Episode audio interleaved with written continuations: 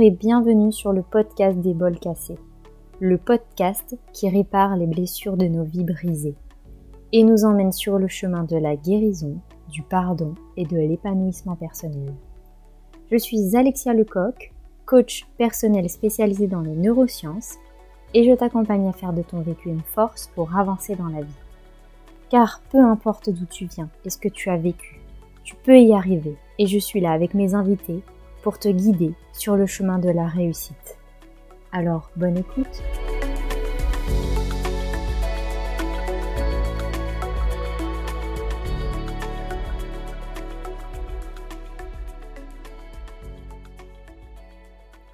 Hello les amis, j'espère que vous allez bien, j'espère que vous êtes en forme.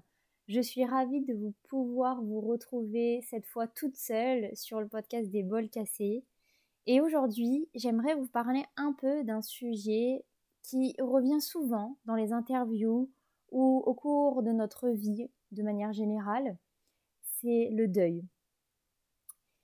Et qu'est-ce que le deuil? Eh bien, c'est un terme qui est beaucoup euh, employé lorsque l'on perd physiquement un être qui nous est cher, un proche, euh, que ce soit de notre famille hein, ou de notre entourage, et dont euh, cette perte en fait va engendrer beaucoup d'émotions, va laisser place au vide à l'intérieur de nous, va dans tous les cas changer le cours de notre vie et cela de façon plus ou moins intense. Évidemment selon euh, la personne que l'on perd, euh, selon notre relation que l'on avait avec celle-ci aussi, mais euh, bah, aussi le contexte dans lequel nous perdons cette personne, à l'âge qu'elle avait, les circonstances qui, qui, accompagnent cette perte. Notre deuil, nous allons aussi le vivre de différentes façons, plus ou moins longtemps, et ça encore une fois, c'est propre à chacun, mais aussi propre à notre état émotionnel du moment et à notre capacité à faire face, et je reviendrai là-dessus à la fin. Mais ce deuil, il se fait pas uniquement lorsqu'on perd un être cher, lors d'un décès par exemple.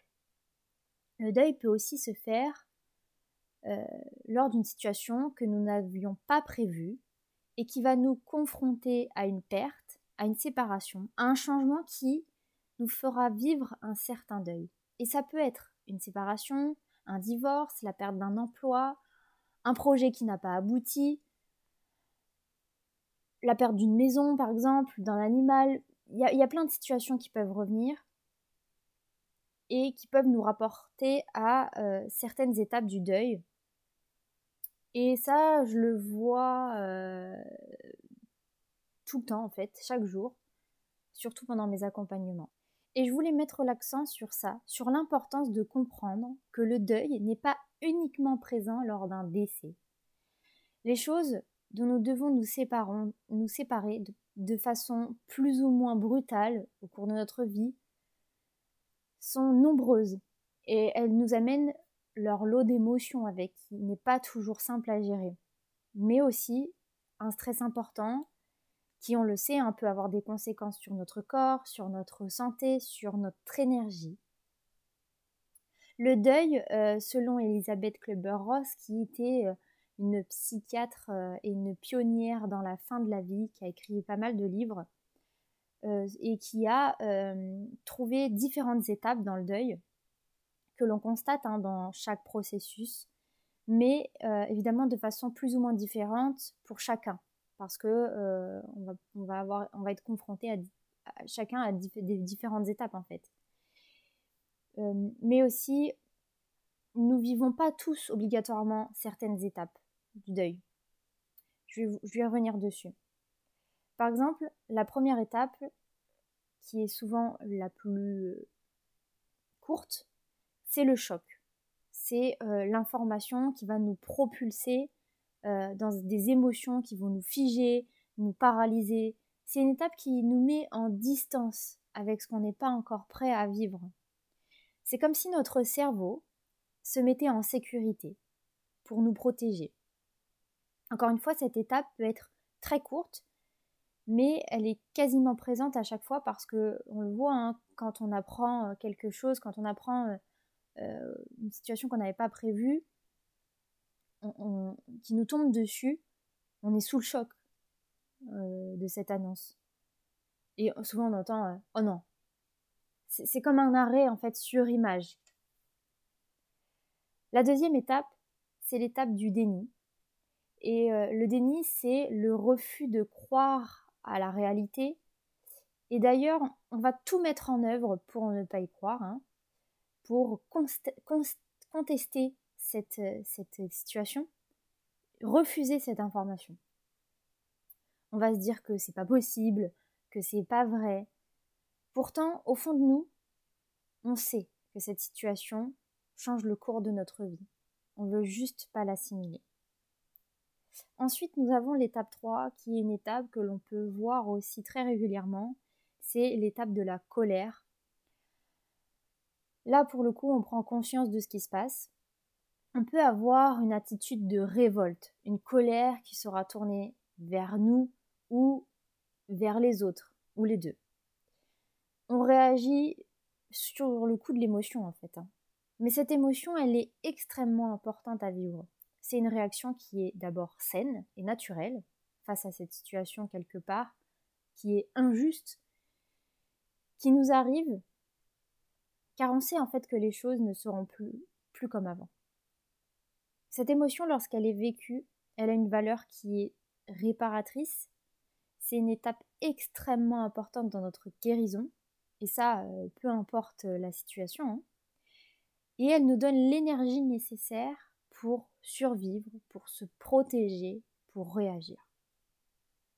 Évidemment, cette colère, elle doit être vécue et exprimée de façon à ce qu'elle ne soit pas destructrice non plus et qu'elle ne dure pas des années. Sinon, c'est que d'autres situations ont été impactées, et euh, cela peut provoquer des sentiments qui prennent beaucoup de place et nous fera vivre de façon répétitive cette colère. On va rentrer dans des schémas répétitifs, la vie va nous placer euh, devant euh, cette colère très régulièrement jusqu'à ce que celle-ci soit entendue, écoutée et libérée.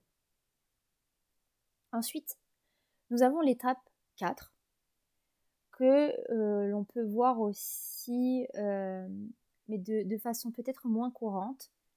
C'est une phase un peu de marchandage, de négociation. Vous savez, le si j'avais su, j'aurais fait telle ou telle chose.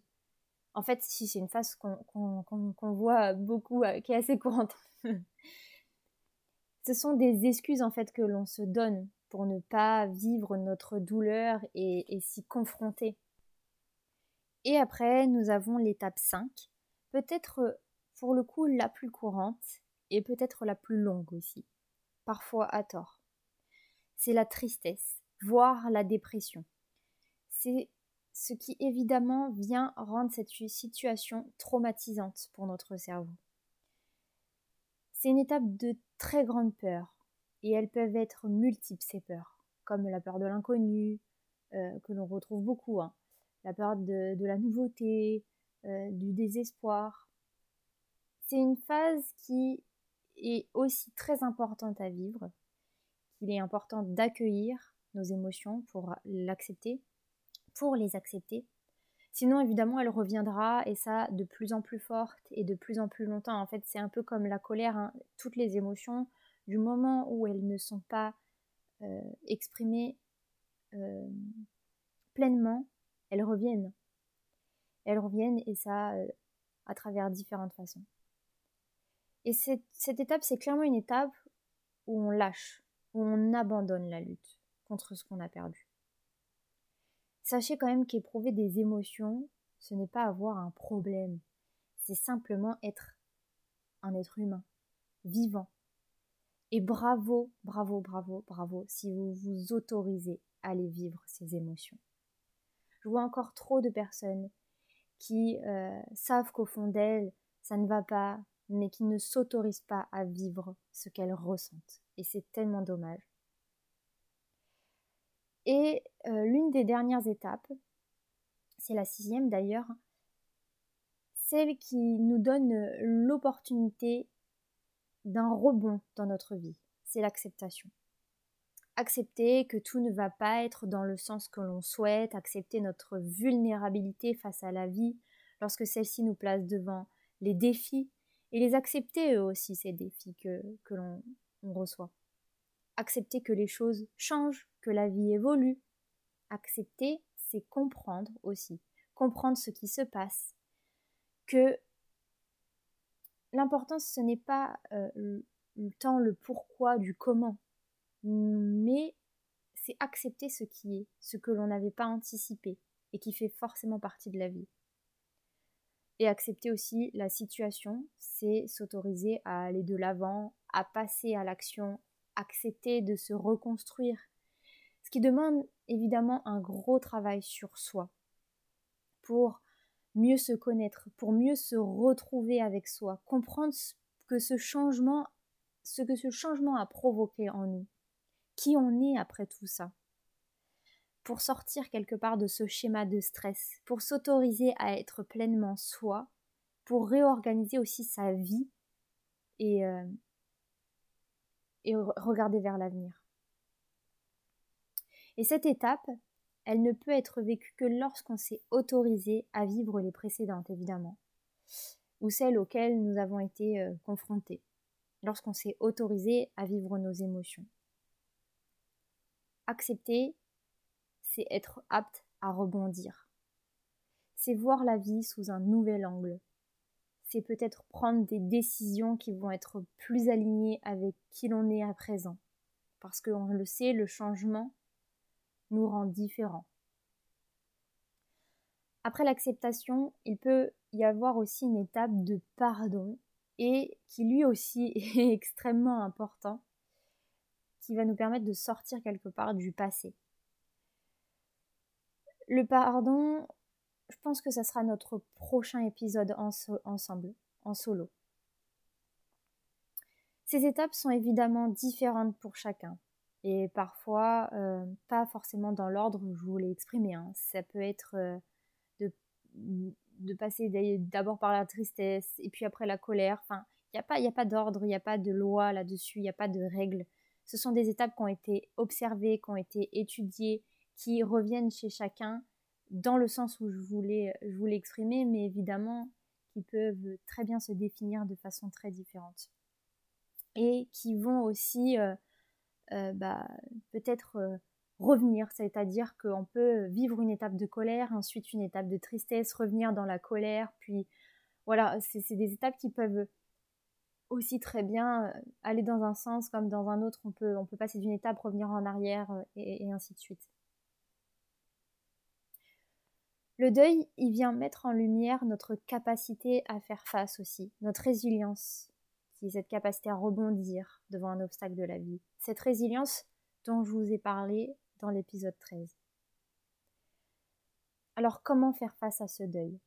Eh bien, comme je vous l'ai répété, en s'autorisant à le vivre, à vivre chaque émotion, chaque étape pleinement, malgré la douleur, s'autoriser à vivre cette douleur, à lui faire de la place, car elle n'est que temporaire en fait, du moment où elle est vécue.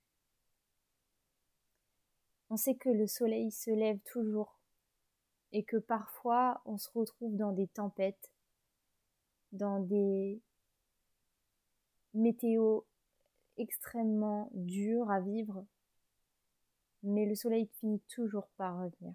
Et ça, c'est quelque chose que je voudrais vraiment que vous reteniez, qui est extrêmement important. De voir nos émotions, nos pensées comme des nuages qui finissent toujours par passer, par passer.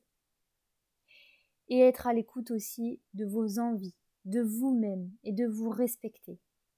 Si vous avez envie de voir une personne, allez la voir. Si vous voulez voir personne, ne voyez personne.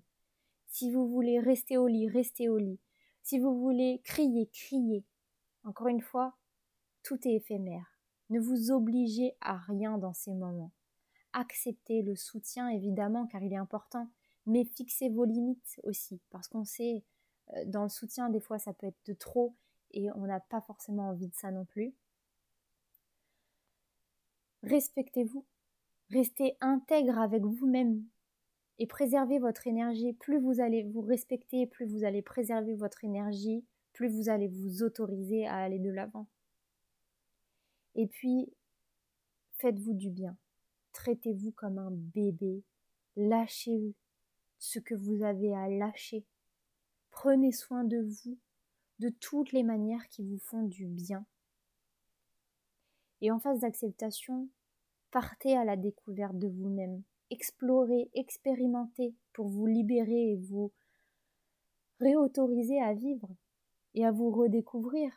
Peut-être que vous ne ferez plus les choses comme avant, peut-être que vous allez vous découvrir de nouvelles passions, de nouveaux plaisirs. Et, c'est important de, le prendre en compte. Et puis, je pense à une chose qui est peut-être la plus importante, c'est de vous faire accompagner, évidemment, par quelqu'un d'extérieur à cette situation, hein, afin de vous permettre de vivre ce processus, de parler si vous avez besoin de parler, de libérer votre parole, qui est un acte important, et va vous libérer votre corps de vos émotions. Encore une fois, exprimer ses émotions passe par la parole. Lorsque vous vous autorisez à vous dire que vous êtes en colère, que vous autorisez à l'exprimer, vous avez déjà fait la place à cette colère et vous vous autorisez à la vivre. Et tout ça va vous permettre de vivre ce processus, mais aussi de vous apporter du soutien dont on, a toujours besoin en fait. On a toujours besoin de soutien. Ça va nous donner de façon chimique le réconfort dont on a besoin. On le sait, ça va libérer de l'ocytocine qui est l'hormone de l'amour et, euh, qui va euh, nous, faire extrêmement du bien et nous, faire sentir soutenus et, va nous permettre de, de se sentir moins seul dans cette situation aussi. Parce qu'on n'en parle pas beaucoup, mais on peut se sentir profondément seul dans des situations de deuil, peu importe encore une fois la situation, parce qu'on se dit qu'on est la seule personne à vivre ça, que les autres ne peuvent pas nous comprendre, mais juste d'avoir ce soutien, de sentir que on est aimé, ça change tout. Et ce, ce soutien va nous permettre aussi, cet accompagnement va permettre de mettre en lumière toutes ces ombres qui planent en nous et nous faire prendre conscience de l'impact que, la situation elle a eu en fait sur nous. Se faire accompagner peut nous permettre aussi d'éviter de tomber dans un stress post-traumatique qui pourra euh, évidemment avoir plus d'impact sur notre santé, mais qui va nous, mettre en difficulté face à cette guérison qui sera plus longue. Et le stress post-traumatique, c'est important de, l'entendre, de l'écouter et de se faire aider parce qu'en fait euh, notre cerveau ne fonctionne plus de manière optimale, on est, coincé, bloqué dans ce cercle vicieux et il est important de pouvoir euh, se faire accompagner pour, pour sortir de ce stress, s'en libérer et retrouver les pleins potentiels de notre cerveau et de notre vie. Et puis pour finir, comme je vous parlais, hein, euh, donnez-vous beaucoup d'amour. Beaucoup, beaucoup, beaucoup d'amour à vous-même. L'amour, c'est ce qui nous fait vivre. Dans toute chose, il est important d'y mettre de l'amour. Donnez-vous de l'amour. Et autorisez-vous à en recevoir aussi. Encore une fois, je vous le disais, hein, ça crée ce lien, cet échange d'ocytocine et il est extrêmement bon pour la santé. C'est ce qui nous permet bah, de vivre. L'amour, c'est le fondement de notre vie. C'est ce qu'il y a de plus important aussi. Et ce qui nous aide réellement à aller de l'avant. Voilà pour toutes ces phases de deuil et de comment vous de ce que vous pouvez mettre en place euh, dans, dans votre vie évidemment, c'est de prendre en compte toutes les sphères de votre être, aussi bien physique, mental, euh, chimique que énergétique. C'est pouvoir guérir sur tous les plans. On sait, euh, toutes les situations qui ont un impact assez traumatisant dans notre vie, dont le deuil, euh, peut avoir un impact de façon énergétique, peut avoir un impact sur notre corps, peut avoir un impact sur notre mental, et toutes ces sphères devront être, écoutées, devront être, devront être prises en charge pour pouvoir euh, les guérir et pour éviter que cet impact ait de plus grosses conséquences sur notre vie, comme euh, la maladie, ou que ça se transforme en mots, peu importe lesquels. Voilà, en tout cas, j'espère que cet épisode sur le deuil vous aura permis de prendre conscience de toutes ces étapes qu'on peut être amené à, vivre en fait euh, tout au long de notre vie et ce dans différentes situations. Je vous invite un peu après, après l'écoute de cet épisode à regarder quelle étape vous avez, dans quelle étape vous pouvez vous retrouver aujourd'hui. Est-ce que vous vivez une étape de ce deuil? À quoi il fait référence? Et où vous en êtes par rapport à ça? Est-ce que vous vous êtes déjà retrouvé dans ces phases de deuil? Et comment vous avez fait pour vous en sortir? Prendre conscience de ça va vous permettre aussi de vous rendre compte de votre capacité à aller de l'avant. Et cette capacité à aller de l'avant, je vous ai en parlé, hein, c'est notre capacité à rebondir, c'est la résilience. Hein. Et tout ça, ça, nous aide à prendre conscience qu'on a une force intérieure qui nous permet de faire face aux défis de la vie et dont on n'a pas toujours confiance et dont on ne se fait pas toujours confiance aussi par rapport à, à cette capacité-là. Parce que aussi, ces étapes de la vie peuvent nous faire perdre confiance en nous, et c'est encore une fois pour ça qu'il est important de se faire accompagner pour ne pas remettre tout ça en cause et de se dire qu'on est capable. On est capable. Peut-être que c'est dur, mais on est capable.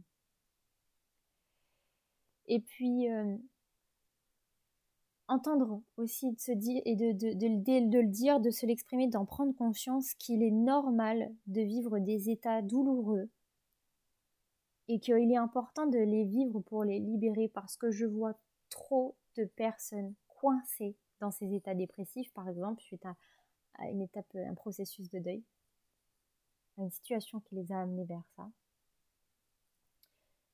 Et, c'est dévastateur en fait de rester dans, ces, dans ces états dépressifs. Parce que c'est à ce moment-là qu'il est important de se dire euh, si j'arrive pas à m'en sortir, si j'arrive pas à aller de l'avant, si j'arrive pas à accepter, il faut que je me fasse accompagner, quoi. J'ai pas d'autre choix. Si je vis encore bloquée dans ce passé, je me fais accompagner. Et il n'y a pas de honte à ça. Au contraire, on pourrait en tirer plein de bénéfices. Et ça aussi, je reviendrai, je pense, dessus, sur tous les bénéfices que a le changement dans notre vie. Il n'est pas facile à voir quand on est en plein dedans, mais il y en a. Voilà les amis, j'espère que cet épisode vous aura plu. N'hésitez pas à le partager et encore une fois à me faire vos retours sur ce que vous en avez pensé, sur les clés que ça a pu vous apporter aussi et de où vous en êtes. Je serais curieuse de savoir où vous en êtes par rapport à tout ça, vous, aujourd'hui. Je vous souhaite une très belle continuation et je vous dis à très vite sur le podcast des vols cassés.